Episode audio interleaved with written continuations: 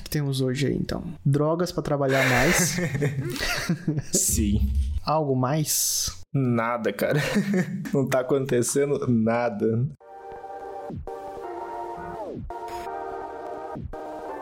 Bem-vindos ao nosso 26 episódio do Outro TechCast, um podcast de tecnologia. Eu sou o Fabrício. E eu sou o Bruno. E no episódio de hoje vamos falar sobre café, Red Bull e outras drogas. Também vamos falar do Outro TechCast no YouTube e, por fim, decoração com Lego.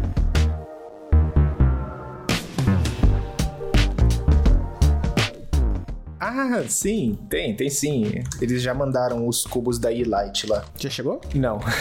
já mandaram ah. do. Tipo, acabou a. Como é que fala? A campanha lá do, do Indiegogo. Uhum. Mas deve chegar em até, acho que, oito dias úteis, alguma coisa assim. Que é rápido até, vindo da. Acredito eu que seja da China. Eu comprei do. Daquele youtuber que eu te mandei o link lá, que ele faz o Everything Presence One, sabe? Sei, sei, tá ligado. Eu não comprei o sensor, porque vai lançar o FP2 essa semana, então preciso de dinheiro. Mas eu comprei o Sky Connect dele lá. Eu queria tentar pegar o Sky Connect para fazer uns vídeos, porque ele vai ter thread também, né? Acho, eu não sei se já tem, mas acho que vai ter compatibilidade. Ele vai ter. Sky Connect é o, dango, é o danglezinho lá, né? Do. É, o azul. É, é isso mesmo. Ele é multiprotocolo, ele vai ter Matter. Eu sei que isso vai, ele vai ter e não tem ainda. Quando você, pega, quando você recebe ele, não tem. Uhum. Deve ter thread também, não é possível. Deve ter, se for o mesmo chip. É, se for o chip Zigbee lá, ele deve ter thread. Porque ele tem. É, não, tudo. faz sentido, né? Porque se ele vai ter Matter, tipo assim, ele não tem Wi-Fi. Wi-Fi já tem no, no hardware que está rodando. Então é o thread que é o, é o multiprotocolo dele. Deve ser thread Zigbee. E pra falar, pra falar a verdade, cara, o, o, eu tô usando o firmware beta lá do. Nem lembro o nome do cara. Mas basicamente eu fiz o flash no meu adaptador Zigbee, né? Faz um tempo já. E, cara, super estável. Eu consigo fazer. Consigo começar comissionar dispositivo Thread no Home Assistant. Inclusive, eu já consegui fazer o merge das minhas redes Thread do Google Nest e do Home Assistant. Uhum. Eu, eu, acho que eu comentei que saiu a atualização do aplicativo lá que ele deixou fazer. Aí o, o Evomotion, que ele tá só, só ele que eu tenho como Thread, ele fica trocando de rede, sabe? Tipo, ah, se estiver mais perto do Google Nest, ele vai pra rede do Google Nest. Ele vai pro Google Nest Hub. Se estiver mais perto do Home Assistant, ele vai pra, pra rede do Home Assistant. Da hora, mano. Então, tipo, isso aí funciona bem, sabe? Então, eu, eu queria pegar o Sky Connect porque vai ser o hardware que eles oficialmente vão suportar, atualizar. Uhum. Vai ter uma. Dentro do próprio Home Assistant, você vai conseguir atualizar os firmwares dele, né? Porque, pelo menos no Mac, mano, é chatíssimo atualizar firmware desses dongles. Uhum. Nossa, tem que rodar uns comandos, mas daí quando você roda, não tá no modo de boot, daí tem que fazer, apertar uns combinações de X quadrado, meia bolinha. é, é, é zoado. Aqui no, no Windows tem o software da Texas Instruments Instruments lá. Então, tipo, só conecto, clico no botão e já é. Mas de resto. Eu quase coloquei uma VM aqui pra, pra fazer isso. Mas na época eu tentei não tinha VM do Windows ainda pro Apple Silicon, né? Pior, hein? Pior.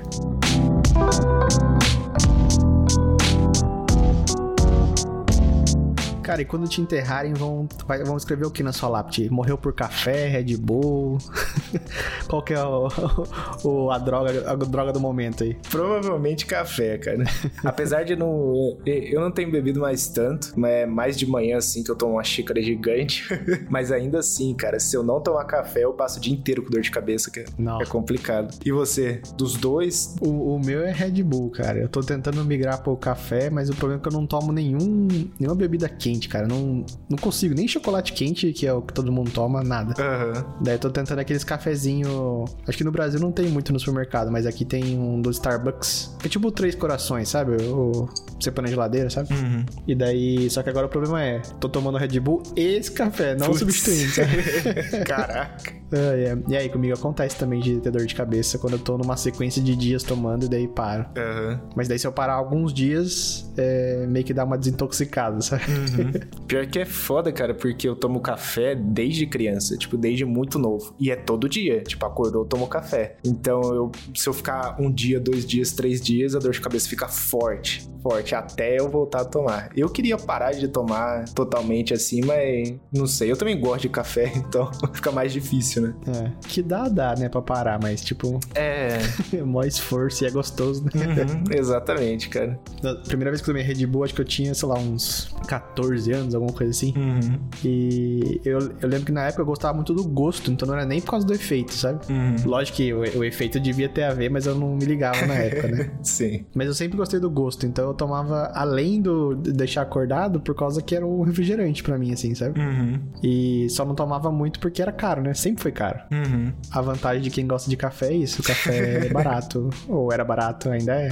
É, ainda é. Ainda dá, dá pra fazer render, né? Ainda mais café. Ainda mais quem. Até, até tomando um café muito forte, eu tomo café forte. E rende pra caramba. Acho que o quê? Duas, três semanas, um pacotinho. Mas é bom pra caramba. Não fico sem. E eu, eu- outro negócio também que eu ouvi um outro podcaster falando é que ele falou que o, o Red Bull tinha efeito nele não deixar mais acordado, mas deixar mais focado, assim, sabe? Ah, saquei. Parece que em, em vez da sua mente ficar meio avoada, assim, prestando atenção em tudo, você ficava mais focado como se tivesse posto um óculos que não deixa você ter a visão paralela periférica? Para, paralela, né? Panorâmica. Panorâmica. Isso. ah, excelente. Comigo é a mesma coisa, cara. Nem, nem me deixa tão acordado assim, mas me deixa mais prestando atenção no que eu tenho que prestar atenção, sabe? Caraca, mano. Interessante. Eu não sabia disso, não. Né? Do café eu não tenho. Não, eu, eu até fico mais acordado. É, é, é comédia, cara, porque quando eu acordo, eu meio que não acordei ainda, sabe? Eu tô muito zumbi. Aí eu vou lá, pego, faço café, ou já tomo se já tiver na garrafa. Aí, cara, a partir do momento que eu termino a, a xícara, eu já acordei. Eu já tô ligadão e já consigo fazer as coisas. Quase um ritual, né? É, é praticamente um ritual. Mas uma coisa que eu li do café é que, tipo, se você toma muito cedo, depois que a cafeína, ela, o efeito dela passa, você fica muito cansado. E isso explica bastante porque, tipo, três horas da tarde eu já tô morto, sabe? Uhum. então o ideal era eu tomar um pouco mais tarde. Tipo, sei lá, comia só alguma coisa de manhã, tomava mais tarde e aí eu ficava mais ligado durante o resto do dia. O problema é que se, tipo, passar uma hora depois de que eu acordei eu não tomei café, aí a dor de cabeça já vem, sabe? A, a- a correção pra esse problema que eu achei foi, tipo, tomar muita água, cara. Quando eu tô com dor de cabeça por causa de não estar tomando energético ou café, tomar, tipo, sei lá, 3 litros antes do meio do dia, assim, sabe? Aham. Caraca. É porque. Não, mano, alguém que se manja deve entender, né? Mas o seu corpo precisa de água pra, pra fazer as- os procedimentos, né? Uhum. Então eu acho que a água ajuda a levar a dor de cabeça embora mais rápido. Ou é só do meu corpo também, pode ser. É, pode ser. Namaste. E uma outra coisa que salvou a minha dor de cabeça também, que eu tinha bastante, principalmente no fim do expediente, era, era com relação à minha vista, né? Então, depois que eu comprei um óculos com lente azul, isso ajudou muito, cara. Eu acho que. Eu sempre tive problema de visão, né? Eu tinha uns graus ali a mais, eu já fiz cirurgia pra corrigir isso. Eu, por, durante muito tempo, nem me li- ligava na lente que eu usava, sabe? Foi aí que eu comprei e aí melhorou pra caramba. Você usa também ó, óculos com lente de filtro azul ou não? Cara, então, eu comprei óculos de filtro de luz azul há um tempo atrás e usava. Pra ser honesto, eu não, não sei, velho. Não sei se, se era um fator psicológico ou não, mas eu, eu acho que eu não vi diferença, sabe? No começo você quer justificar a compra, então você fala, pô, deu certo. Mas eu acho que eu não vi diferença. Mas também é porque eu tava começando a ter um, um grau, um- algum grau de astigmatismo, né? Aham. Então o real problema era aquilo, Pode não crer. a luz azul, entendeu? Daí quando eu comecei, quando eu fui no oftalmo e, e fiz um óculos, né? Daí as dores de cabeça começaram a passar e eu comecei a enxergar tudo em 4K. Eu não sabia que eu enxergava mal. Sim. Cara, e, e é reclamação de quem nunca teve na infância é, grau nenhum, né? Aham. Mas é. Nossa, cada dia que, eu, que eu, eu vejo que meu grau parece que tá aumentando, dá uma frustração, cara. tipo, nossa, meu corpo tá indo pro saco.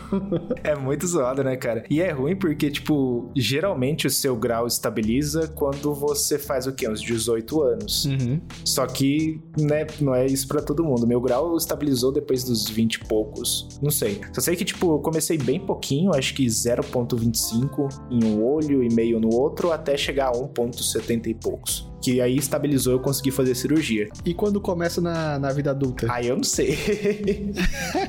Porque a, a treta é que, tipo, geralmente a partir dos 40 que começa a dar problema de novo, sabe? Uhum. Só que aí vai de, de corpo pra corpo também, né? E quando o corpo já parece que tem 40? Aí deve ser isso. deve ser isso. Deve ser isso. Mas é bizarro, cara. Eu não. E, e, foi engraçado, porque, tipo, uma das minhas maiores frustrações de ter problema de vista é que sempre que eu acordava, eu não enxergava nada praticamente. Era um borrão, né? Por causa do, uhum. do grau. E meu grau nem era tão alto assim. E aí, depois que eu fiz a cirurgia e eu acordei a primeira vez com o, o olho totalmente curado, cara, melhor coisa, mano. Melhor coisa. Você enxerga tudo. É uma cirurgia rápida, mas que, cara, eu fiquei num Acho que foi, sei lá, fiquei com muito medo. Porque você assiste tudo, né? Você tem que ficar com o olho aberto. Então você meio que assiste cirurgia. Sim. Nossa, eu, eu, eu procurei no, no YouTube já, né? Porque pelo que eu vi, em algum momento eu vou ter que fazer isso, porque é muito chato ficar usando óculos. Sim. Ainda mais, por exemplo, por enquanto eu consigo ficar sem óculos para fazer algumas coisas, né? No dia a dia eu não preciso viver com óculos. Uhum. Mas, daí, então, daí eu fui procurar no YouTube. Tem várias discussões se você deve usar um modelo LASIK de operação ou um outro lá. PRK, eu usei o PRK. É, e daí fala, um é mais perigoso que o outro, daí você já fica tipo, nossa, se eu perder a visão de vez, né? Mas é, é aquele negócio, cara, avançou bastante, porque antigamente a galera fazia com bisturi, não era nem laser, né? Então você imagina, passando a faquinha no olho. mano, só de falar dá uma aflição. É horrível. Perdão a galera que também tá ouvindo o podcast, tem que ouvir isso, né? Mas Hoje em dia já tá bem melhor, né? Dá pra colocar um, um pi inteiro desse papo. É, um disclaimer ali ferrado. Mas o, o esquema, em resumo, assim, tipo, o LASIK ele vai te curar em 24 horas, muito rápido. O PRK vai demorar alguns meses. A diferença é que quando você chega nos 40, você tem a possibilidade de ter outras doenças é, relacionadas à sua vista, né? O LASIK, ele tira muito da sua... Ele basicamente tira o tampão do seu olho. Então, quando ele vai fazer todo o... O olho, o olho vai se curar, né? Ele vai regenerar. Sim. Ele não fica tão forte quanto o PRK. O PRK, ele só faz um cortinho, aí depois ele costura. Costura entre aspas, né? Sim. Quando você chega nos 40, se você fez o LASIK, a sua... Se você precisar fazer outra cirurgia, é muito muito mais perigoso de você é, ter algum problema. No caso do PRK, não, porque uhum. ele não precisou reconstruir a sua, o seu tampão do olho. Então tem vários esqueminhas assim, sabe? Desculpa, eu inverti. Isso é o PRK. O PRK ele tira todo o tampão, coloca a lente e vai curando. No LASIK. mas você falou que o PRK era só um, uma costuradinha depois? É, falei errado. Mas é, é, o inverso, porque esse da, da costuradinha, que é o, é o lazy, que é o lazy que é o da costuradinha. Essa costuradinha deixa o, a sua, o tampão, a córnea, sei lá, muito fina. E aí quando você vai fazer outra cirurgia, isso pode influenciar bastante na, no, no seu no resultado depois, né? Pode dar muito problema. Mas enfim. Então, e daí o seu demorou quanto tempo para recuperar? Um mês. E um ano para você poder fazer esporte pesado, tipo luta. Só que, né, eu só durmo, então. que coisa, né? e o lazy que é mais rápido ou mais demorado para recuperar? É, 24 horas. 24 horas. Só que aí. E, aí foi o que meu médico falou, sabe? Tipo, pela minha idade, Tipo, ah, eu tenho menos de 30. Então compensa muito mais eu passar por esse um mês de recuperação, porque meu olho vai, vai recuperar totalmente. Ah, um, um mês sem trabalhar, mano, com certeza PRK. Ah, não, você começa a trabalhar depois de uma semana, cara. Não, o meu vai ser um mês. Ah, então... aqui, é Europa, trabalhamos pouco. Boa. É, eu vi também que o, algumas operações o seu olho começa a não lubrificar direito, sabe? Você precisa pôr colírio toda hora. É. Teve um, o cara do YouTube que eu vi, tipo assim, o dele foi infelizmente o pior caso, assim, sabe? Que depois da cirurgia, eu não lembro qual que ele fez, talvez foi o LASIK. Uhum. Dali pra frente era só com um colírio muito forte e sempre. Porque ele acordava com o olho doendo de de tá seco durante a noite, sabe? Ele acordava durante a noite tendo que pingar colírio. E mesmo o colírio já sendo forte, ele precisou de um mais forte. Uhum. É bem bizarro, cara. Geralmente você tem algum tipo de. Como é que fala? É consequência, não é consequência? Eu não sei. É uma consequência. É uma consequência. No meu caso, meu olho ele, ele é muito mais é, sensível a, a, luzes claras, sabe? Uhum. Antigamente era muito tranquilo eu andar de dia assim, é, sem sentir dor nenhuma. Agora já, tipo, eu sinto uma sensibilidade maior, sabe? Então eu preciso, às vezes, usar o óculos e tudo mais. Mas o meu caso foi super de boa Tanto que curou super rápido, eu usei o colírio só no começo. Mas assim, cara, que dá um medo da cirurgia, dá. Eu lembro que eu, eu, eu tava tremendo, mano. Eu já fiz cirurgia antes. É, imagino. Ter que fazer acordado. É muito bizarro, cara. E é engraçado, porque das outras pessoas que eu conversei que fez a cirurgia, não ficou com tanto medo, sabe? Uhum. Mas sei lá, mano, tem alguma coisa no seu olho, assim, fazendo o negócio, é bizarro. Mas, sei lá, valeu a pena, porque, né, eu não preciso usar mais óculos. mas que eu fiquei com medo, eu fiquei, mano. Depois você me conta em off como é que foi a sensação pra ninguém Beleza, pirar é. aqui de, de aflição. Isso é, cara. Mas enfim, é, isso ajudou pra caramba e, e voltando no esquema de lente da luz azul, né? Eu acho que tem muito a ver com a qualidade também da lente, cara. Eu acho que a minha lente não é tão boa, então, comparado com a que eu tinha quando era grau, é, ele filtrava bastante. E no fim do dia, zero dor de cabeça. Uhum. Essa aqui eu troquei só pra ter a, a, a lente da luz azul. E aí tem outros tratamentos, algumas coisinhas assim. Só que mesmo assim, se eu ficar muito, muito tempo na frente do PC, que geralmente é o que eu faço, né? Trabalhando e fazendo as coisas pro canal, às vezes no finalzinho ainda dá uma certa dor de cabeça. Mas provavelmente é a qualidade da lente. Eu também paguei super barato, então. Quando eu fui pesquisar, as pessoas que, tipo, que investigam mesmo, né, estu- estudam a parada, falaram que o filtro de luz azul não é tão importante quanto a gente acha, assim, sabe? Justo. E a maioria dizia, se filtrar a luz azul é tão importante, usa, tipo, Night Shift que o iPhone tem, sabe? Uhum. Que o Mac tem também, porque é, é quase a mesma coisa. Então, é um tópico meio em estudo ainda. Uhum. Falam que, na verdade, é o tempo de tela mesmo, sendo azul ou não a, a luz. E não a luz azul que seja a coisa que se você evitar, fechou, pode ficar um milhão de horas no computador. É, então. Fora que. Eu, no, eu acho que no Windows tem também esse negócio de, de Night Shift. Só que ele não. Sei lá, ele deixa a imagem muito zoada. E principalmente quando eu tô editando vídeo, que tem que fazer correção de cor, essas bagaça toda, não, não rola de usar, né? É bem zoadinho. Por falar nisso, um negócio nada a ver, mas que me deram a dica uma vez e eu gostei. Às vezes, quando a gente quer usar o iPhone no escuro, o mínimo de brilho ainda é muito brilho, né? Aham. Daí eu achei, eu me indicaram né, esse recurso de acessibilidade que é filtro de ponto de luz branca. Uhum. É alguma coisa assim, é white point, alguma coisa. Aham. Quando você liga isso aí e começa a brincar, ele de alguma, de alguma forma some com a luz do seu display. Caraca. Se você pôr no máximo, juro pra você, pode estar escuro, completo breu, que você não lê as coisas direito. Não Caramba. consegue ler texto no celular. Então, de vez em quando é bom. Tá com uma enxaqueca aí. Ah, interessante. Esse eu não sabia, não. Vou fazer uns testes. E agora, depois de alguns meses de lançamento do Matter e também algumas empresas trazendo o padrão pra gente, né? Finalmente produtos lançando, você conseguiu testar alguns dispositivos com o Matter, né? Acho que um você conseguiu testar. Você... O que, que você achou, cara? Eu testei um, cara, por indicação sua, comprei as tomadinhas da Meros. Uhum. É, comprei na pré-order e demorou acho que dois meses pra. É, não pra o envio, né? Mas é que ia começar a enviar depois de dois meses que eu comprei. E daí chegou, é, parou de boaça com, com o Apple Home, mas com o Home Assistant não rolou, cara. Do HomeKit pro, pro Home Assistant sem chance. Uhum. Daí a segunda tomadinha eu coloquei no Home Assistant direto, foi de boa também. É, não testei no Google, muito porque eu não achei como, pra ser bem sincero. Eu fucei o app lá, fucei, fucei, fucei e não achei como. Daí você me disse que é só no Android que dá, né? É. No iPhone não dá. Por enquanto só no Android. E Alexa nem tentei porque pra mim a Alexa não, É a mais atrasada. é. Não, e outra, eu não tenho as coisas da Alexa, e se eu tivesse, eu não usaria o app dela, porque é muito ruim. Não é ruim, acho que é- não é intuitivo, sabe? Uhum. Tem muita coisa acontecendo. Mas enfim, voltando para as tomadinhas, é, funcionaram super bem. Não consegui ver consumo de energia. Ah, mentira. É, só uma apareceu no aplicativo da Meros, a outra não foi reconhecida. Uhum. Acho que a que eu pus no Home Assistant apareceu, mas a que eu pus no HomeKit não apareceu. Enfim, uma confusão. Ah, E daí lá mostra consumo de energia, mas não expõe pro, pro Home Assistant o consumo. Home Assistant só expõe é, liga e desliga, a ação de ligar e desligar, como um switchzinho lá. uhum.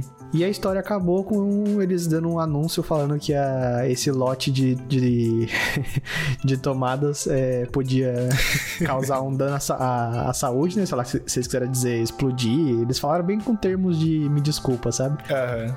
E daí eles vão mandar outra de um lote novo. E eu parei de usar porque eles usavam, eles usaram a palavra We urge you to stop using. Então parece que é importante parar de usar, né? É, então, vai que o negócio explode, né? Bizarro, mano. E é a minha primeira experiência com essa marca. Eu tinha ouvido falar bem, né? Mas dá um, medinho aí. É, então. E, e, é bizarro, cara, porque apesar do HomeKit ser a, a, primeira plataforma a suportar completamente o Matter, né? Eu acho que ele tem um certo problema em fazer compartilhamento de dispositivos, sabe? Uhum. Ele, primeiro que é bem ruim, você entra lá, você liga o, o tem um botãozinho lá, né? Turn on pairing mode, alguma coisa assim. Isso. Ele só dá o código para você, ele não dá um QR Code, que geralmente facilita, né? O, o Google Home, pelo menos, ele dá o código, dá o QR Code, você consegue linkar o aplicativo direto, você não precisa nem escanear nada. É, mas o QR Code seria inútil, né? Você tá fazendo no celular, como que você vai escanear o próprio celular? Ah, é. É que eu, eu uso os dois, né? no meu caso, eu uso os dois, aí já, já é melhor, mas... Mas o, o esquema é que, tipo, do HomeKit é um pouquinho estranho ainda. Inclusive, ele nem é... Eu não sei se eu uso o iPhone em português ou se eu uso em inglês. Uso em inglês o meu iPhone ele tá em português. E essa opção nem tá traduzida, cara. Ah, é? O que é bizarro, porque no iPhone geralmente tudo é traduzido, né? Caramba, como que deixaram passar? Apple, mais uma vez, baixando a qualidade dos releases. Exatamente, cara. Mas, mas enfim, uma das coisas que eu acho que tá rolando é que eu acho que tem fabricante ainda enviando dispositivos Matter com certificado de teste. Porque o Matter você passa por uma certificação, né? Você pode usar tanto certificado final quanto certificado de teste. No Google Home, por exemplo, você só consegue adicionar se o certificado for de produção. No Apple HomeKit e no Home Assistant, eu acho que não precisa. No Home Assistant, com certeza não, né? é, mas no HomeKit eu acho que não. Eu não sei nem se ele ainda aparece aquela mensagem de tipo, ah, o dispositivo não foi certificado. Não sei se isso ainda acontece. Uhum. Mas eu acho que tem fabricante fazendo isso. E aí pode ter esses problemas, né? Ah, você não consegue compartilhar com outra plataforma porque o negócio não foi certificado e tudo mais. Mas eu não sei o que, que tá rolando, né? Não sei o que, que rolou por parte da, da Meros. Mas o Matter tá meio complicado nesse início. Como eu comentei, acho que o mais. A melhor plataforma que eu consegui fazer os testes foi a própria. A própria Car, né? Que eu consegui conectar. O que é zoado, né? Porque, por exemplo, o HomeKit lá no início também tinha várias coisas desse tipo, de não conseguir parear e tal. Aham. Aí quando você lança um negócio novo que já tem uma puta, um puta histórico pra você se basear para não, não, deixar acontecer os mesmos problemas e tanta gente envolvida, tanta gente podendo testar, uhum. acho meio zoado ter tanto problema assim, sabe? É, eu concordo, cara. E não foi só o, o Matter não, né? e nem só o HomeKit. Eu acho que o Zigbee passou por um início muito conturbado também. E é bizarro, porque se você for pensar, a, a CSA, que é o órgão lá que certifica e também trabalha junto com o padrão Matter, né? Também trabalhou no início com o Zigbee. Então, tipo, eles já passaram por isso, sabe? Uhum. Por que que tá trazendo os mesmos problemas? Isso aí é falta de conversar, eu acho. Eu também acho, cara. Eu acho total isso porque até hoje a Amazon tá extremamente atrasada. É, a Amazon, que é uma das gigantes de uhum. assistentes e, sei lá, a Alexa é muito grande nisso e os caras ainda estão muito parados, sabe? Eles só suportam luzes, interruptores e tomadas. Tipo, sensor não funciona, hub não funciona. E a ideia é que no começo do ano, no primeiro, acho que era primeiro quarter, né, até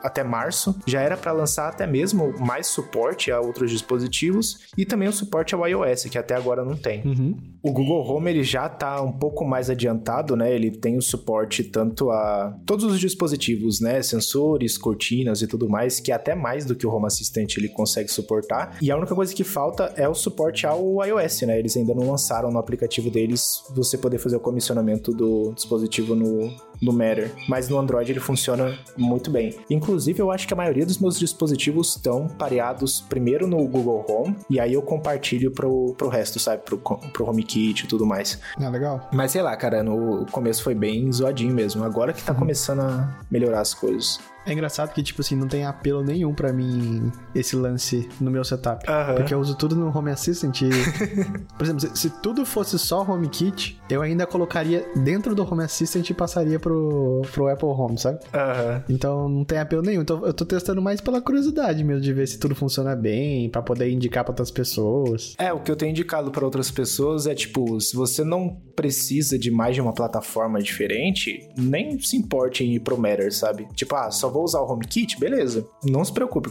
compra as coisas só HomeKit. Normalmente, eu, eu penso assim, é, indicar pros outros, eu indico marcas grandes, cara, que tem já compatibilidade com todas as plataformas, sabe? Tipo Philips Hue, Acara, sei lá, o que, que mais é grande aí. o bom da, da Car é que com o Matter, quem compra na China vai poder adicionar no Google Home e na Alexa, né? Porque isso é só no, nos modelos internacionais. Então, os da China ele é bloqueado. Por enquanto, né? Eles queriam criar o Matter deles lá, você lembra? Ah, é. Isso é. Mas assim, eu acho que é, eu não sei. Vai entender como é que a China funciona, né? Pode ser que, tipo, pros dispositivos chineses tenha uma trava e os globais eles consigam usar. Eu acho que vai ser igual os dispositivos da, da cara que tem versão China e versão global, sabe? Deve ser a mesma coisa.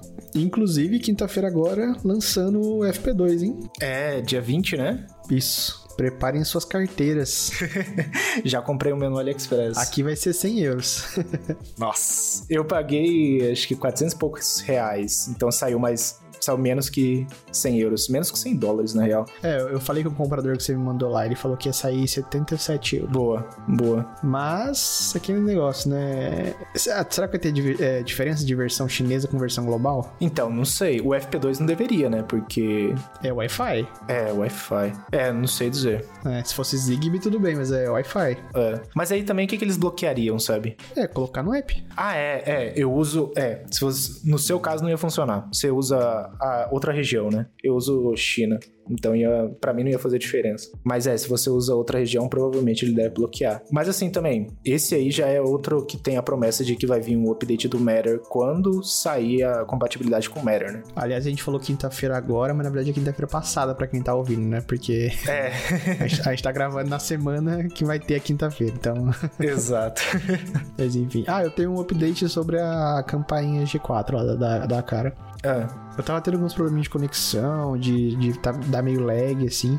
Não no stream, mas na gravação. E pelo que eu vi, cara, se eu desativar tudo no aplicativo da cara, tipo reconhecimento facial, motion, tudo, deixar só no HomeKit, funciona belezinha. Hum. Então foi isso que eu fiz. É, eu só uso o aplicativo da cara para habilitar a opção de gravação contínua, porque o meu, meu modelo tem cartão SD, né?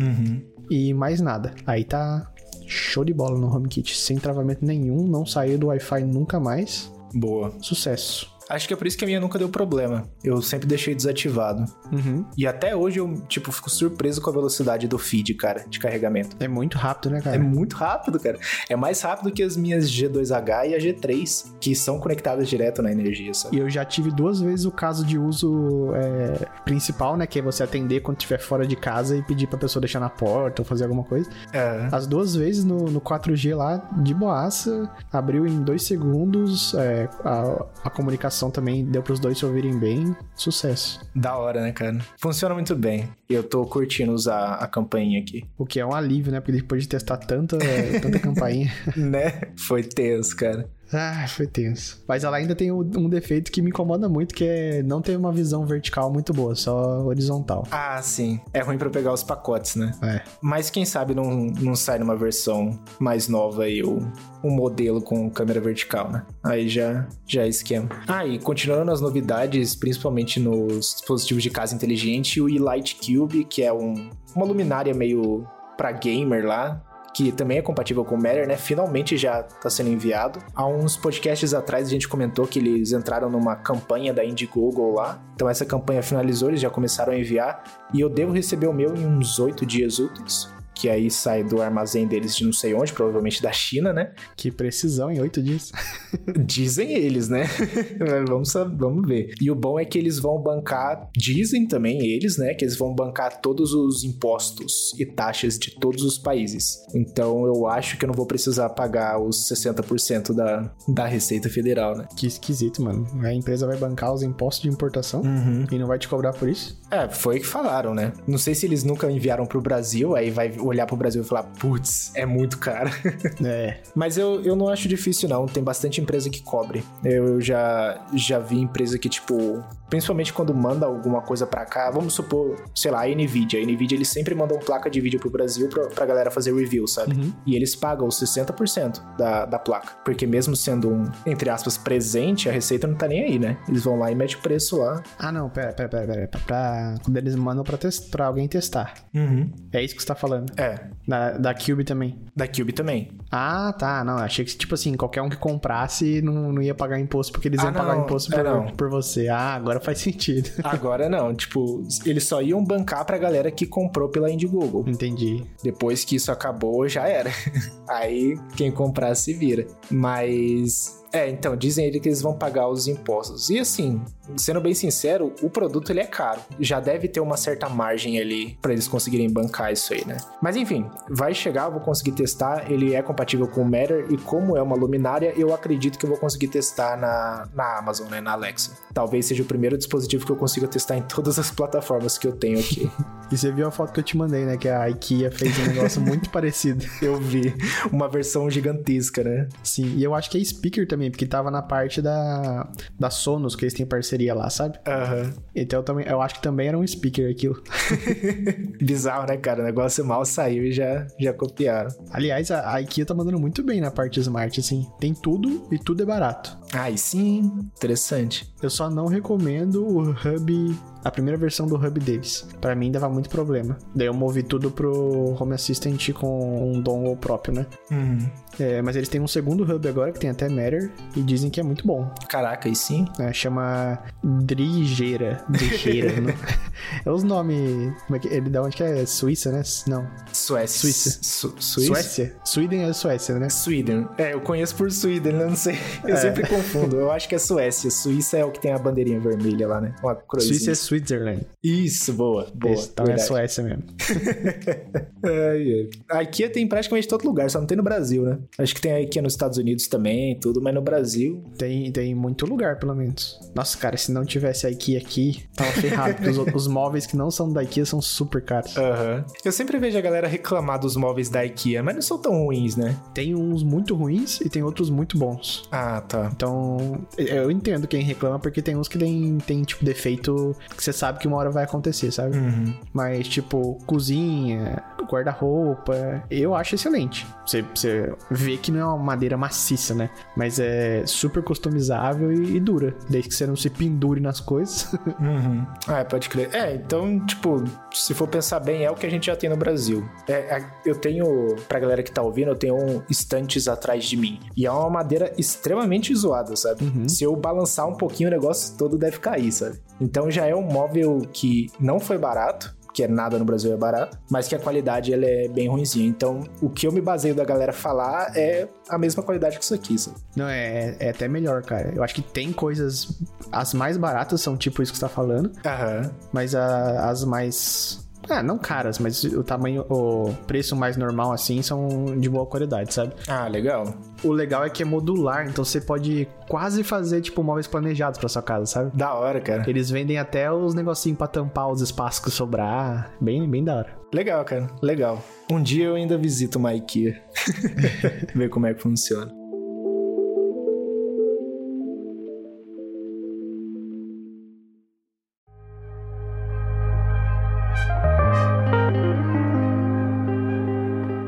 Então, eu não sei se eu já falei no podcast, mas eu comprei esse tempo atrás um- uma alternativa àquele Ambilight da, da Philips, sabe? Uhum. de uma marca que chama Golvi, ou Golvi, não sei como fala. Que, aliás, é uma marca bem legal pra iluminação, assim. Eles estão lançando várias coisas que, por, por exemplo, a Nanolift tem, aqueles shapes e tal, Uhum. só que bem mais barato. A parte de integração deles ainda não é tão boa, mas já tem vários plugins da comunidade pra integrar com, a- com as coisas. Mas voltando na parte do Ambilight, é, o que eu comprei são, tipo, uns LEDzinhos que você cola atrás da televisão, e ele vem também no kit uma câmera que você deixa ou em cima ou embaixo da televisão apontada pra tela, Uhum. você calibra no app ali, é, dizendo quais são os cantos da tela. E daí ele, pela câmera, pega a cor da imagem e transmite pros LEDs. Fica um ambilight igual da, da Philips, é, a TV Philips com ambilight, né? Aham.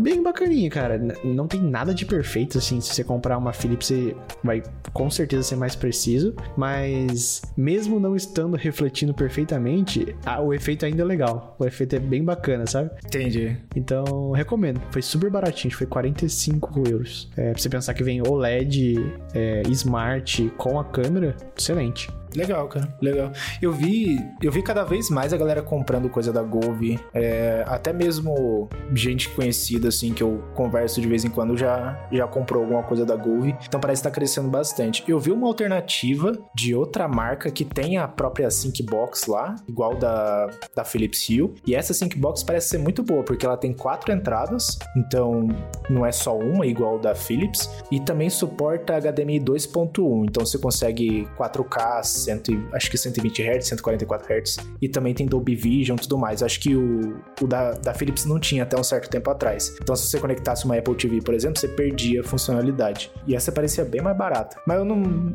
não fui muito a fundo pra. Então, eu tenho um pouco de receio com essas, até mesmo da Philips, essas é, Sync Box, porque, cara, quando você conecta a Apple TV ou o PlayStation direto na televisão, às vezes já tem várias coisas que não funcionam direito. É.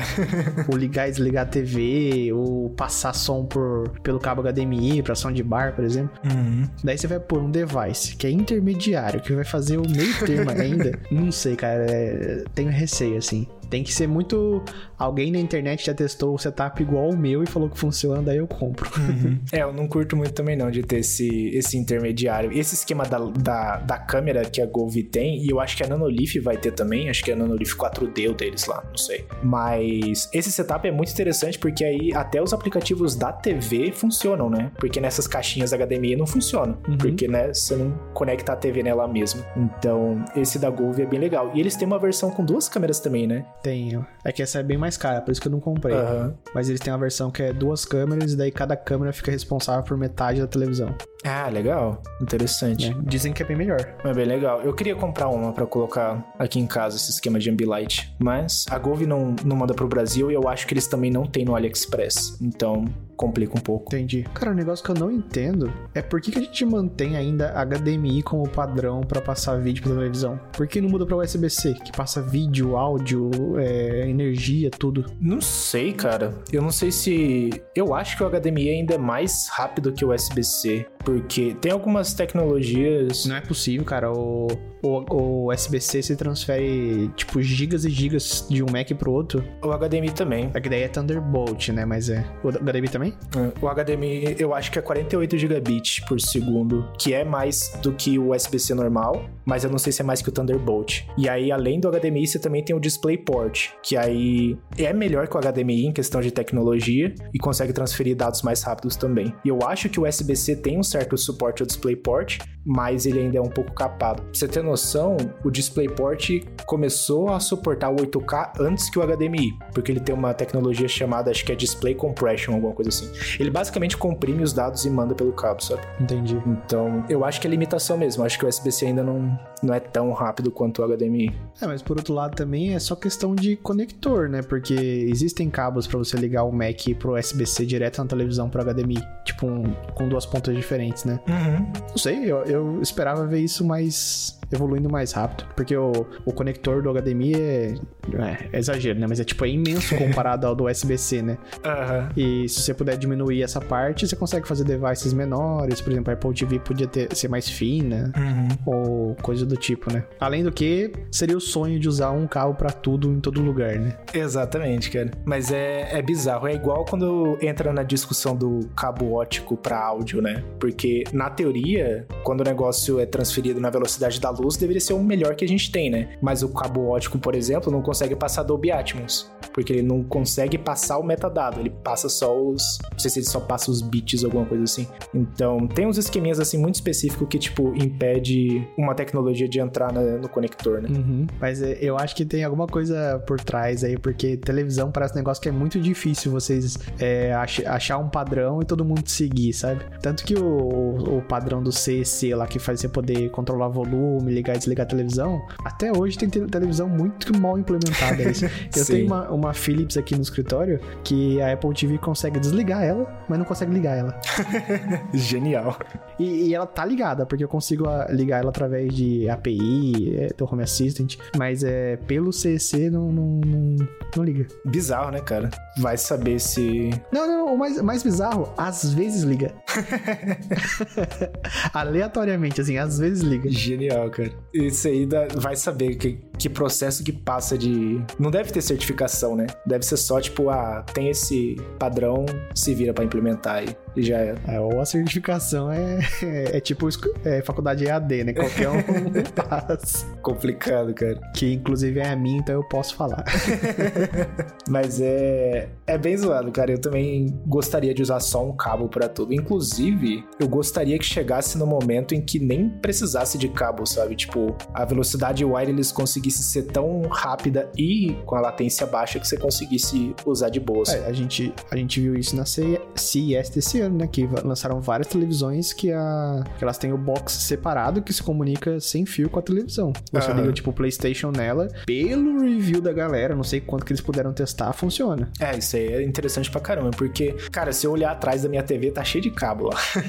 porque a Apple TV é o PlayStation, é o Nintendo, então, tipo, nossa, é, vira uma zona. Eu tenho até cabo, eu acho que eu tenho um cabo que não tá ligado em nada. Tá só, tipo assim, se um dia eu precisar, eu não preciso tirar a TV da parede para colocar o cabo, sabe? Aham. Uhum. É, então. É, é esquema. Mas é, esse esquema de cabo não, não curto, não. E eu acho que tem outra treta do USB-C também, porque o USB-C ele é um padrão entre aspas, né? Porque você tem o USB-C, aí você tem o USB-C que ele é 3.0, e aí tem o 3.1, aí tem o 3.1 Gen 2, Gen 2 por 2, é uma zona. Então você nunca sabe realmente, se não tiver descrito na caixa, né? Sim. Qual que é a, o real esquema do USB-C. E apesar do conector ser o mesmo, a, o padrão. É, acho, acho que pode ser o padrão, a velocidade, sei lá. Às vezes não é a mesma, né? Até para comprar cabo, você tem que ficar muito esperto com isso. Na TV dos meus pais, tava com um problema que quando você ligava a Apple TV na porta que dizia CEC, travava no meio dos filmes de vez em quando. Mas se você ligasse na porta HDMI, que tava escrito HDMI TV Box, alguma coisa assim, algum, um nome assim, uhum. funcionava. Caraca, vai saber, né, cara? Eu também troquei o cabo HDMI, né? Mas eu testei o cabo HDMI na porta CC e continua a mesma coisa. Não sei. Enfim, TV tem uma falta de padrão aí, com certeza. É, então, é bem zoadinho. Mas até conseguirem trocar tudo, vai saber, né? E agora saindo um pouco dessa parte de casa inteligente indo para outros assuntos bem interessantes, a gente tem uma novidade aí, que é o outro TechCast no YouTube, né? A gente, na verdade, o YouTube recentemente lançou o YouTube Podcasts, então agora a gente consegue enviar os episódios para lá e dá pra galera ouvir e descobrir, acho que até de maneira mais fácil, o nosso podcast, né? E hoje em dia a gente tá fazendo o host dele lá no Descomplicando Tech. Então, pra galera que quiser assistir, saiu o último episódio, o episódio 24, no sábado, mas a gente ainda tá acertando as datas aí para não ficar muito separado, né? Mas tá lá. Acho que você colocou não listados outros é, episódios, né? Pra não ficar anunciando pra quem te segue já, né? É. ia ser meio que o. Senão ia ser uma chuva de notificação Exato, ia ser um spam pra galera. Mas a playlist tá lá e eu pretendo colocar o link da playlist em todos os episódios, né? Então vai estar tá na descrição, vai estar tá no comentário. Então, para quem quiser ver os episódios antigos, vão estar lá. Mas os novos eles vão entrar como público. Vai ser notificado e tudo mais. Então vai. Agora ele tá por lá. E a gente já teve até uns problemas com copyright. que o YouTube ele é muito mais chato com isso. Mas teve uns é, uns probleminhas de direito autoral lá que já, já resolveu, já, já deu pra cortar essas partes lá. Mas tá lá, né? Tem até uma animaçãozinha no, do vídeo do, do podcast, né? Porque a gente não grava a imagem, só o som, então tá, tá bem interessante lá. Boa. Aproveita e se inscreve no canal que o Descomplicando Tech tem coisa bem da hora aí. É, tem bastante coisa nova chegando lá, inclusive uns reviews novos também vindo por aí. Inclusive de patrocinador, né, meu querido? Fiquei sabendo que ele é o primeiro patrocinador aí, né? Sim, cara, finalmente qual que foi o esquema, né? Acho que. Primeiro que eu achei super estranho quando eu recebi o e-mail, porque eu achava que era spam, mas na verdade não era. Então, deu tudo certo e eu recebi o primeiro produto, assim, para fazer review do Descomplicando Tech, né? Que é uma cortina da Zem Smart que funciona via Matter. Então, foi o primeiro patrocínio ou parceria, entre aspas, né? Que aí a gente vai conseguir fazer o, os vídeos pro canal. Já saiu o unboxing, que ficou da hora, assim, na minha. Eu achei que ficou legal, principalmente a introdução. A intro ficou bem da hora, gostei dela. Achei que ficou daorinha. E a, o review deve sair nas próximas semanas. Então,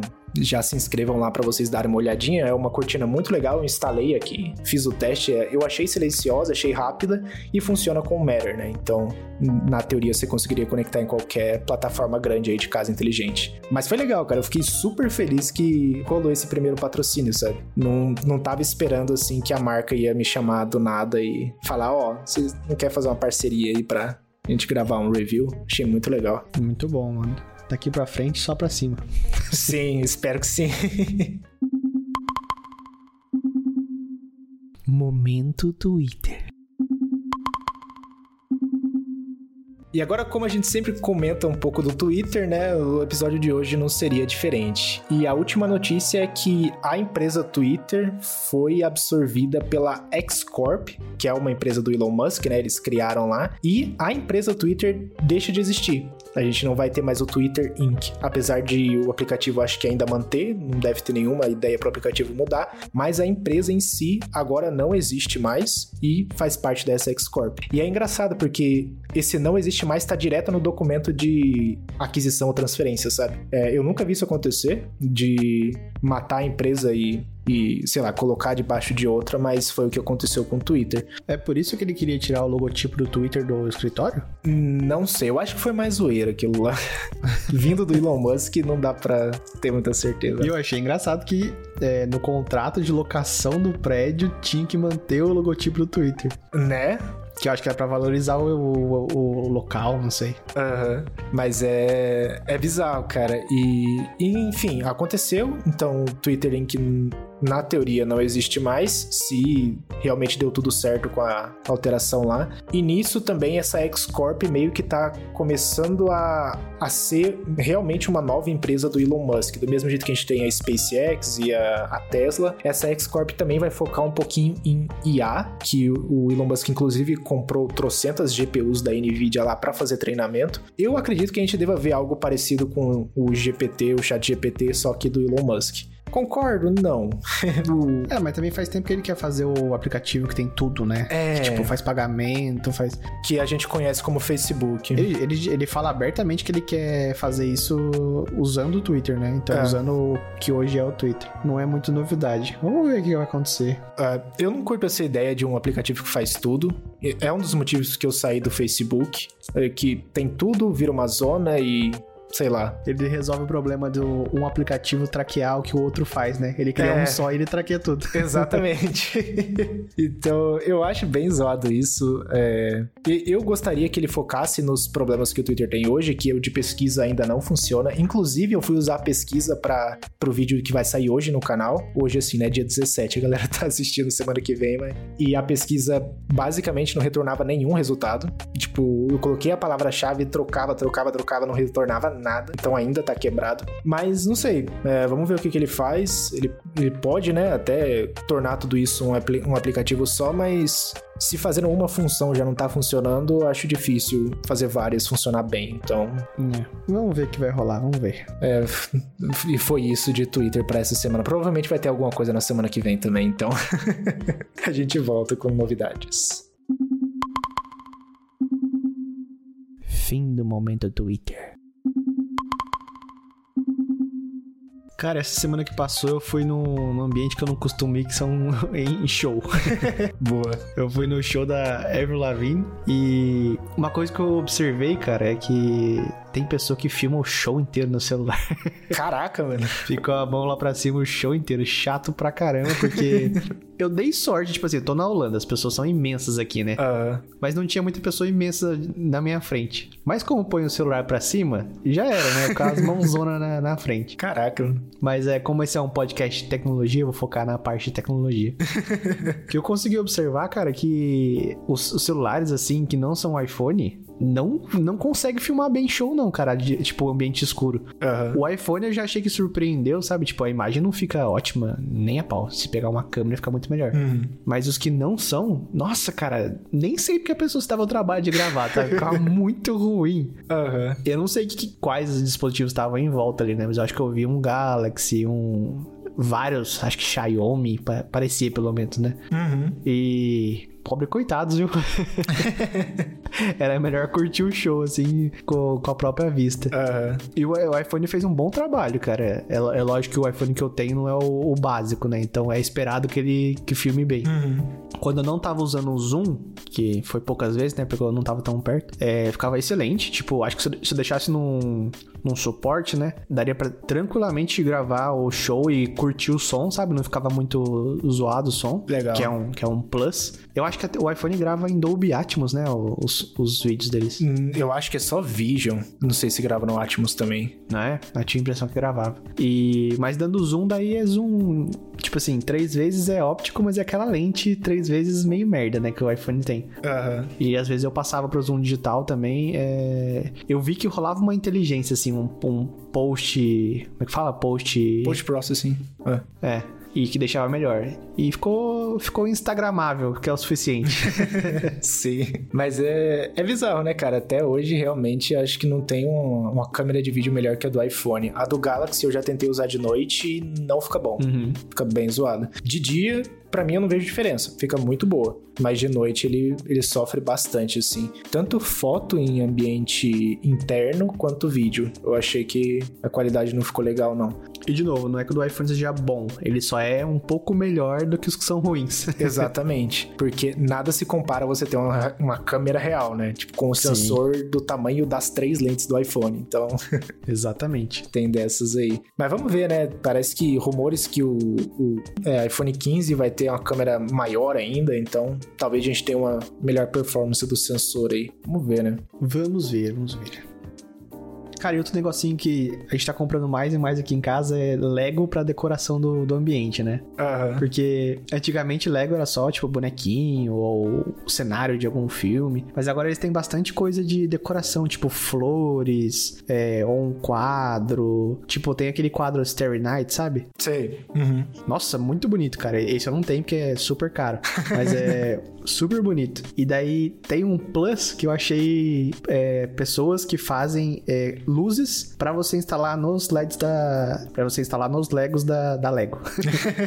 e fica muito legal, cara. Eu, eu tenho, eu, eu tenho uma, aquela manopla do Homem de Ferro, sabe? Aham. Em Lego. E tem as joias do, do infinito lá, que não tem luz quando você compra, né? Daí eu comprei o kitzinho, instalei, agora tem luz. Muito bacaninha. Que da hora, cara. Da hora, hein? E, e fica bonito no ambiente, assim. Ah, eu nunca peguei pra usar Lego como decoração. Já vi, já vi inclusive que eu achei muito legal que tipo a casa tinha tem a casa da pessoa e na parte da parede ele, ele tinha uma parte quebrada, assim, entre aspas, né? Porque é decoração, então não é quebrada, é, sei lá, estilizado. E dentro era Lego. Então é como se fosse uma casinha de Lego dentro da parede. Uhum. E a, a parte que é quebrada, na verdade, são blocos de Lego faltando, sabe? Muito da hora. Achei muito louco. Eu já vi. É como se o, o preenchimento da parede fosse Lego, né? Exatamente, exatamente. Como se alguém deu uma marretada ali, quebrou a parede e mostrou que por dentro é Lego. É, é isso mesmo, cara. Achei bonito pra caramba, mano. Sim. E Lego tem, também tem um monte de coisa de. Tipo, motorzinho. Não tem uns negócios assim que você consegue até programar? Eu já vi uns esquemas assim. Eu não sei se era Lego, mas. Tem os Legos que já vem com motor, tipo, tem Lego de montanha russa, daí já vem na caixa. Uhum. E eu já vi gente fazendo também. Você pega. Porque o Lego nada mais é que uma estrutura, né? Você É. pode fazer o que você quiser com aquilo. Uhum. Inclusive, tipo, você quer fazer um case pra Raspberry Pi, você compra Lego e faz o case. Exatamente. Eu já vi, acho que foi no. Foi no próprio Linus Tech Tips deles montarem um PC com Lego. Tipo, totalmente Lego. Sim. Só que não funcionou muito porque, né, plástico esquenta pra caramba e não deu muito bom. É, tem essa, tem essa. Mas, mas montaram, tipo, e realmente você pode fazer o que você quiser. O negócio é pra construir, né? Sim. Mas o, para decoração, assim, o que eu. Decoração normal, né? Não de ambiente gamer ou de youtuber. Só uma coleção de flores deles, cara. Fica muito bonito, mano. Você coloca num, num vaso normal, assim, vaso de, de flor de verdade. Se você olhar de longe, assim, você confunde. Que da da hora, cara. Bem bacana. Esse eu nunca tinha visto. Eu vou dar uma olhadinha depois. Mas da hora. Eles têm muita coisa mesmo. Eu já, já vi também, principalmente os Legos que tem. que são de jogo, né? Relacionado a jogo, tipo Minecraft, essas coisas. Eu já vi que alguns modelos têm até aplicativo de realidade aumentada. Então, tipo, você monta o Lego e aí você abre o aplicativo e consegue, sei lá, ver as coisas se mexendo ou interagir. Uhum. Tem bastante coisa, né? A Lego é gigantesca nisso também. É bizarro o tamanho que eles são, né? Porque não tem muita competição, assim. Tem os, os genéricos, mas os genéricos não tem os, as criações que a Lego tem, né? É, é, o genérico só tem o bloco, né? A Lego tem parceria com Disney, com sei lá, trocentas coisas. Dá pra quase chamar de um monopólio do, do setor, né? é, isso é, cara. É, você não vai achar uma, um, sei lá, um negócio da Disney que não seja da Lego. Uhum, isso é. Lego sempre foi muito caro aqui no Brasil. Sim. Eu já, eu lembro que há muito tempo atrás eu vi o preço e era bem em comparação com os, os falsos, né? Acho que quando eu era criança eu tinha só os genéricos. Uhum, eu também, só o genérico. E tipo, só o bloco pra você usar com a criatividade, não tinha nenhum desenho. É. Isso é. Mas é, Lego é caro pra caramba. Era, não sei se hoje em dia já tá mais equilibrado. Eu acho que ainda é, cara. Eu lembro que eu, eu tinha visto pra comprar o Lego que é um bonsai, sabe? Uhum. A plantinha lá. Pra minha mãe, eu acho que dava uns 500 reais, cara. Caraca. No, no Mercado Livre. E aqui ele é, acho que menos de 50 euros. Normal, né? Pega o valor no Brasil e faz vezes 10 e aí já, Exato. já funciona. Mas é, Lego é, é muito interessante, cara. Tem bastante coisinha legal. Eu, eu, eu deveria dar uma olhadinha em alguns pra colocar como decoração aqui também. Porque hoje em dia minha decoração é caixa. caixa de produtos. Eu queria mudar, tirar as caixas e colocar umas coisinhas mais legais. Nossa, é bem bacana, cara. Quem gosta de Star Wars, nossa, tem tanta coisa de Star Wars. eu sempre vejo alguma coisinha. Tem uns enormes, assim, tipo, não sei quantas mil peças. Só montar que vai ser um saco, né? né?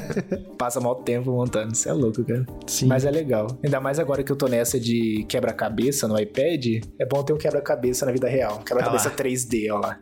Sim. Eu já sou o contrário, porque eu não consigo parar enquanto eu não terminar, entendeu? Então, se o negócio for muito difícil, eu vou me frustrar até acabar. Vai da hora, cara. Não é um, um passatempo, é um estressa-tempo. Passa raiva só. Passa raiva, exato. Boa, cara.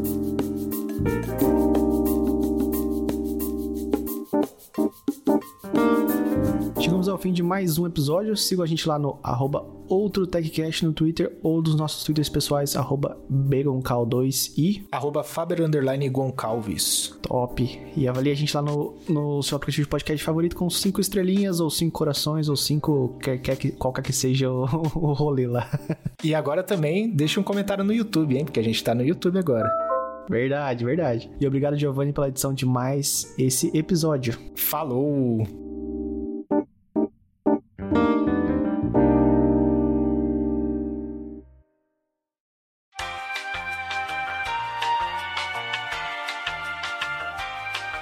Gravando. Ah, então, eu, eu falei que eu, eu vi que a Eve parece que tá cobrando 10 euros mais caro pelas coisas que estão com Matter, você viu? Ô, louco, sério? É, sendo que se você tiver o hardware antigo e atualizar, tem Matter também. É, então. Caraca, mano, eu não tinha visto isso aí, não. É, eu vi alguém reclamando, eu não vi, tipo, nenhum pronunciamento oficial, nada. É, não faz. É, realmente não faz sentido, porque é o, é o mesmo hardware. Uhum. É, não, não acho que eles tenham colocado nada extra. E, e eu também não acho que o Matter tenha licenciamento pra, sei lá, aumentar 10. 10 o quê? Euros? Dó- Dólares? Sei lá. Acho que é euro- euros. É, mas por outro lado, o produto deles tem mais valor, né? É, eu sempre tenho problema com o Evomotion no, no Matter. Direto fica offline. Não, não, não tem que supor que funcione, Ah, né? tá. É, supondo que Supondo funciona. que funcione, tem, um, tem mais valor por ser compatível com o Matter. Eu acho que. Eu não sei, porque eu não. Mas o foda é que a Eve já é cara, né? É, então. Eles já são bem carinhos. E, e eu acho que deve funcionar melhor os esquemas de thread deles quando você tem um, um router de verdade, né? Tipo, aquele EV Energy da vida. Uhum. Porque o Motion, tipo, todo dia eu tenho que reiniciar ele pra funcionar, então nem. Que merda. ah, nem me preocupo muito. Mas assim, em compensação, a, a integração da Car, né, no, no M2 que eu consegui atualizar, até hoje não deu problema, cara. Não precisei reiniciar, não precisei fazer nada. Consigo controlar de boa. Olha lá, bem feito. Deveria ser o contrário, né? Porque a Eve, tipo, deu all-in nisso. É. Uhum. Então deveria estar funcionando melhor com eles. Porque a cara ainda assim tem a tem Zigbee, tem tudo que já funcionava bem, né? Uhum. É, então, bizarro. Vai ser esquema ver quando a, a cara lançar o M3 lá, o hub novo deles. Porque aí não vai ser. Não vai ser só um Matter, Matter Hub, né? Vai ser um Matter Controller também. Então, tipo, vai dar pra parear outros dispositivos no, no Dakar. Sim. Aí vai ficar esquema. Ah, o negócio que eu vi, e faz todo sentido, é, sabe aquela fechadura que a gente tava falando? A, a 100, eu acho. Sei, sei que tem o home key lá, né? É, em todo lugar fala que ela precisa do hub um hub, hub Zigbee. Mas se você usar só no HomeKit, não precisa. É, é, eu, eu lembro disso aí. Acho que só do HomeKit ele usa tanto. Eu acho que ele usa Bluetooth, alguma coisa assim. Né? Porque não tem como você ter uma fechadura que tenha compatibilidade com o HomeKey, uhum. que é aquele gerenciamento de senhas, e precise de um hub. Porque não tem como vir do hub, tem que ser ligado direto no, nas paradas lá. É. E eu acho que o, o Zigbee é só para ter umas funçõezinhas extras e poder usar é, remotamente com o aplicativo da Car, né? Mas aí, tipo. Eu vi que o bom do, de usar no aplicativo da Car é que dá pra fazer várias automações. Tipo, uhum.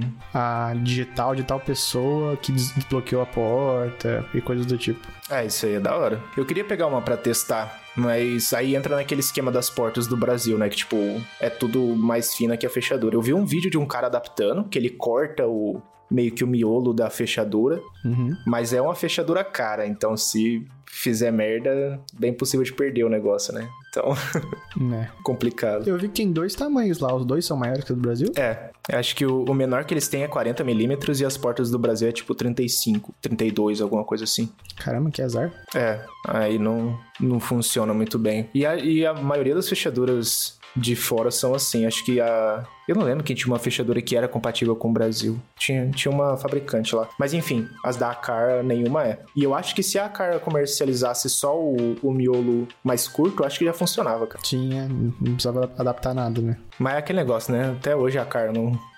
Talvez tenha algumas certificações de segurança que deixar o negócio mais fino não iria perder o certificado, né? Pode, Pode ser, ser, também. também. Pode ser. Porque ela é super, nossa, super parruda, né? Tem três é, é, trancas de um jeito, uma do outro. Uhum. É, então, as fechaduras deles são bem interessantes. Eu. Até hoje eu ainda não vi a D200 para vender, que é aquela que tem o Face ID lá. Uhum. E vira e mexe eu vejo alguns anúncios no AliExpress, tipo, de madrugada. Mas é assim, tipo, é uma unidade, quem comprar, comprou e já era, sabe? Mas eu acho que eu prefiro uma que seja só digital, cara, porque, sei lá, câmera, várias coisas podem acontecer, né? Tipo, pode estar tá batendo sol contra a parada. Ah, você falou que não é câmera, é sensor, né? É sensor, é o mesmo sensor do iPhone. Eu acho que só tem menos pontos de projeção lá. Mas nada interfere? Tipo luz? Não sei, cara. Sei lá, algum vidro, espelho? Não sei. Deveria funcionar igual o iPhone, mas que eu acho digital tão prático para fechadura que eu nem sinto falta de não ter um desbloqueio por rosto, assim. É, digital curto também. Mas eu não sei. Eu queria pegar para testar. É, eu assumo que o preço deve ser alto também e, uhum. e é bem difícil de achar, né? Eu achei justo a, a 100 por 280 euros, porque tá contando com o VAT daqui já, né? Do uhum. imposto. Eu achei um preço justo. Você pega, você outras do mesmo. Outras que tem disponível aqui, elas têm, elas têm por exemplo, a Nuke que eu tenho. Uhum. Ela junto com a Bridge custa o mesmo valor e não tem nada do que essa da, da cara oferece, né? Uhum. Não vem com miolo super parrudo, não vem com nenhuma função é, extra, né? E sem contar que pra ter digital você precisa do, do outro keypad que é mais 150 euros. Puts. Então fica mais caro que da cara. Pode crer. O único diferencial da Nuke é que não precisa de nenhum tipo de instalação, né? Só colocar ali e tá funcionando. É. Aqui pro Brasil eu não sei. Eu acho que a galera que comprou foi taxado. Porque acho que fica o que? Acho que 1.200, 1.300 reais. E é uma caixa muito grande, sabe? Vem bastante coisa na caixa. Uhum. O do, da cara, você tá falando? É, da cara. Então eu acredito que acaba trazendo um custo maior e, e, comparado com as daqui, as daqui são bem mais baratas, né? Apesar de não ter nem a metade do que o da cara oferece, uhum. mas acaba sendo bem mais barato.